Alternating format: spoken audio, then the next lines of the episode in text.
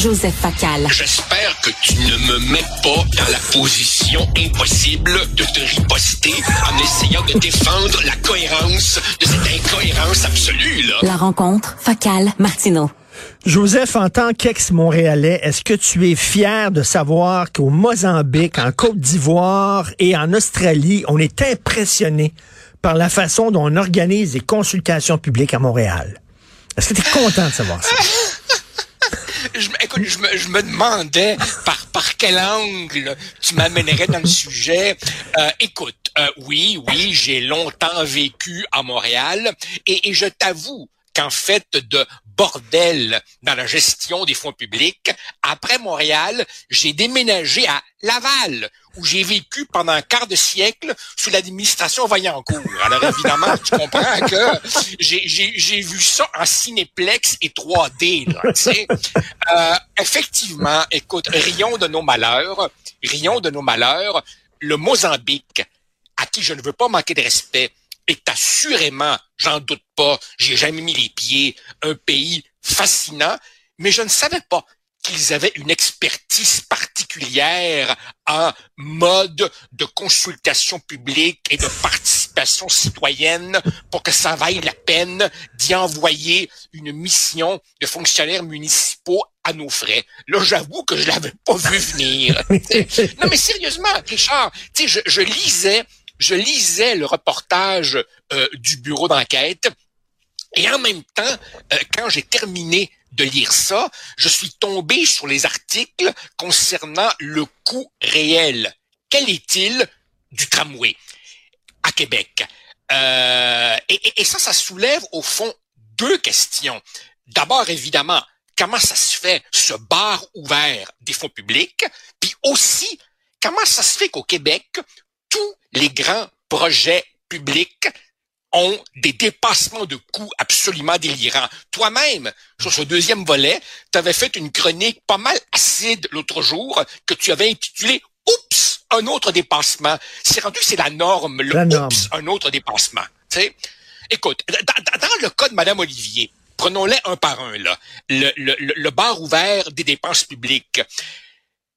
Madame Plante semble vouloir la garder.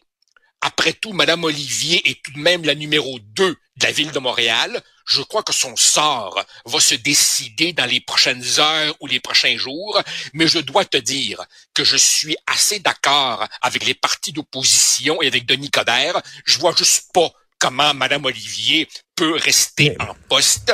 Et, et bien entendu, ma crainte, tu vois, ce serait qu'on sacrifie celle qui lui a succédé, Madame Beaulieu, pour protéger Madame Olivier. Non, non. On voit que sous le règne de l'une et sous le règne de l'autre, c'était pareil. Des écouteurs à 900 pièces, franchement. Là. Joseph, Joseph, je suis travailleur autonome depuis tout le temps, depuis que je gagne ma vie. Là, depuis l'âge de 18 ans, je suis travailleur autonome. Et, et je te dis, moi, là, si je vais dans un restaurant, puis je ne parle pas de la job, ben je mets pas cette facture-là dans la petite enveloppe que j'envoie à mon comptable. Je fais attention. sais. Puis pourtant, tu sais, je pourrais dire, ah ouais, mais écoute, là, je suis allé avec quelqu'un là, de la job, puis tout ça, puis il pourrait pas savoir, puis ah ouais, puis je te pense un... Puis je fais attention. C'est vraiment, effectivement, si, mettons, je vais ben. dîner avec toi, puis on parle de la job, là, je vais prendre la facture, puis je vais effectivement l'envoyer à mon comptable, mais sinon, je le fais pas. Mais ces gens-là, ils ben. s'en crissent. Ils s'en foutent. OK, OK. Alors, pourquoi ils s'en crissent? Partons justement de ce que tu viens de dire. Je suis travailleur autonome depuis que j'ai 18 ans. Très souvent, dans ce genre de controverse, tu verras que les gens pointés du doigt sont des gens qui ont passé toute leur vie dans le secteur public ou parapublic. Ils n'ont jamais été travailleurs autonomes. Ils n'ont jamais été dans le secteur privé.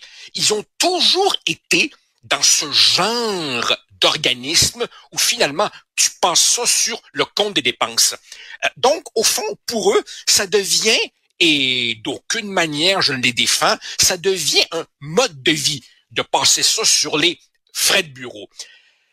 En plus, comment dire, tu écrivais toi-même l'autre jour, en réalité, rien n'est gratuit. C'est une illusion, la gratuité. Au fond, ces gens-là vivent sous la même illusion que beaucoup de nos concitoyens qui pensent que l'hôpital, c'est gratis hmm. parce qu'on leur présente pas la facture. En fait, effectivement, quand tu payes pas toi-même pour ton repas, puis que t'envoies ça à l'administration, tu finis par t'imbiber de cette illusion de la, de, la, de la gratuité. Et il y a aussi évidemment le fait que quand tu étais travailleur autonome ou si tu diriges une entreprise privée, il y a quelque chose qui s'appelle la faillite.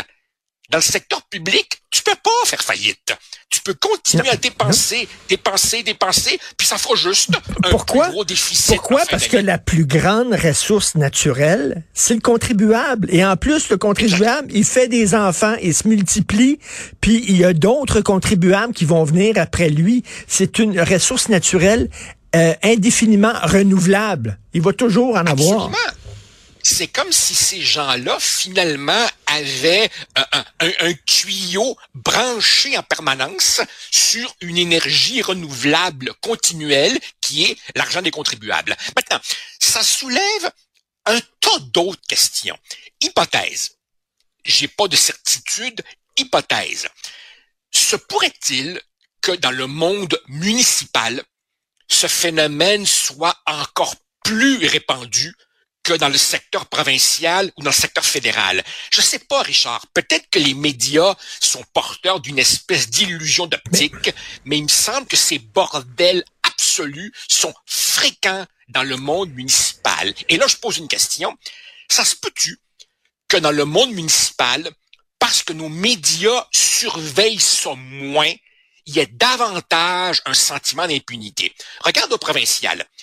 Euh, euh, euh, Éric Kerr et le bordel informatique. Regarde au fédéral, le système de paix Phoenix. Les médias ont pas lâché. Dans le monde municipal, il y a-tu ben, bien des journalistes qui couvrent ça, la scène municipale? Bon, tu, tu m'ouvres la porte. Vas-y. Je croise le maire d'Outremont.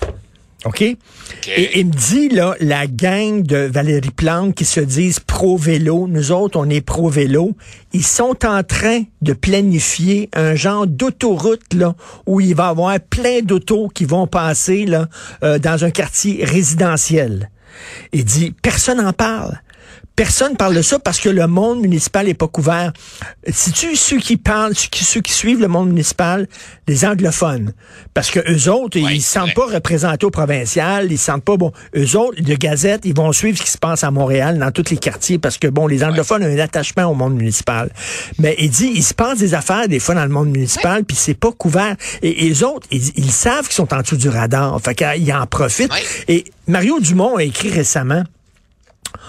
Tu sais, quand il y, a, une ministre qui a dit, ben les villes sont mal gérées, puis avant de me demander plus d'argent pour le transport en commun, pouvez-vous, s'il vous plaît, faire du ménage dans votre gestion? Puis là, les autres étaient là, c'était épouvantable de dire ça, puis ça. Mario dit, on a le droit de le dire. Les villes sont gérées n'importe comment. Oui. Richard, je vais, je vais te compter autre chose. Pour pas que nos auditeurs s'imaginent que je m'acharne sur le municipal et que j'exonère le gouvernement du Québec ou le gouvernement fédéral. Écoute bien ça. Nous sommes en 1996. OK? Je suis député. Je suis pas encore ministre. Je suis l'adjoint parlementaire de Lucien Bouchard. On commence l'opération déficit zéro. Et là, on me confie un mandat. On me dit, jeune député, blanc-bec, tu feras tes preuves. On me dit, tu vas constituer un petit comité de députés et vous allez passer en revue tous les organismes du gouvernement du Québec. Vous allez en faire la liste, puis vous essayez d'aller voir s'il n'y a pas des économies à faire là-dedans. Alors, je me crée un petit comité de députés. Il y avait là-dessus Camille Lorrain, Jean Campeau, Jocelyne Caron, des gens extraordinaires. Et là, on commence à fouiller.